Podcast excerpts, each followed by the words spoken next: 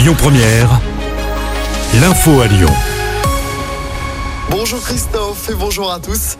La colère des agriculteurs ne faiblit pas à la veille du discours de politique générale du Premier ministre. Les agriculteurs veulent bloquer Lyon aujourd'hui. Une opération escargot est en cours sur la 450. Les agriculteurs qui pourraient ensuite emprunter à l'A7 et la 47. Les péages de Villefranche et de Saint-Quentin-Falavier pourraient être bloqués, tout comme la 47 au niveau de Saint-Chamond en direction de Saint-Étienne. 15 000 policiers et gendarmes sont déployés en France aujourd'hui pour empêcher les tracteurs d'entrer dans les villes. La préfecture du Rhône conseille aux automobilistes de différer leurs déplacements. Autre mobilisation aujourd'hui, celle des taxis lyonnais. Ils organisent des opérations escargots dans la métropole de Lyon. Les taxis conventionnés pour le transport sanitaire dénoncent la mise en place systématique du transport collectif médical.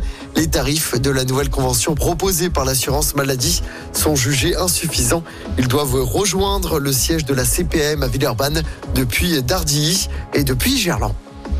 Le reste de l'actualité, ce terrible drame dans la région ce week-end. Un enfant de 8 ans est décédé samedi sur le domaine du Grand Bornand en Haute-Savoie. Il a perdu le contrôle de ses skis et a dévalé la pente d'une piste noire sur une centaine de mètres. Il a été transporté par hélicoptère à l'hôpital de Grenoble. Il a été déclaré mort à son arrivée. Une enquête est ouverte. Dans l'actualité locale également, cet incendie mortel à Saint-Fond. Un homme de 70 ans est mort dans l'incendie de son appartement. Ça s'est passé la nuit dernière vers 1h du matin. Le feu serait parti de son canapé.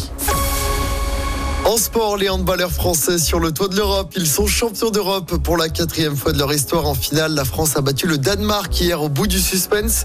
Victoire 33 à 31 après prolongation. Désormais, objectif JO de Paris cet été pour nos handballeurs.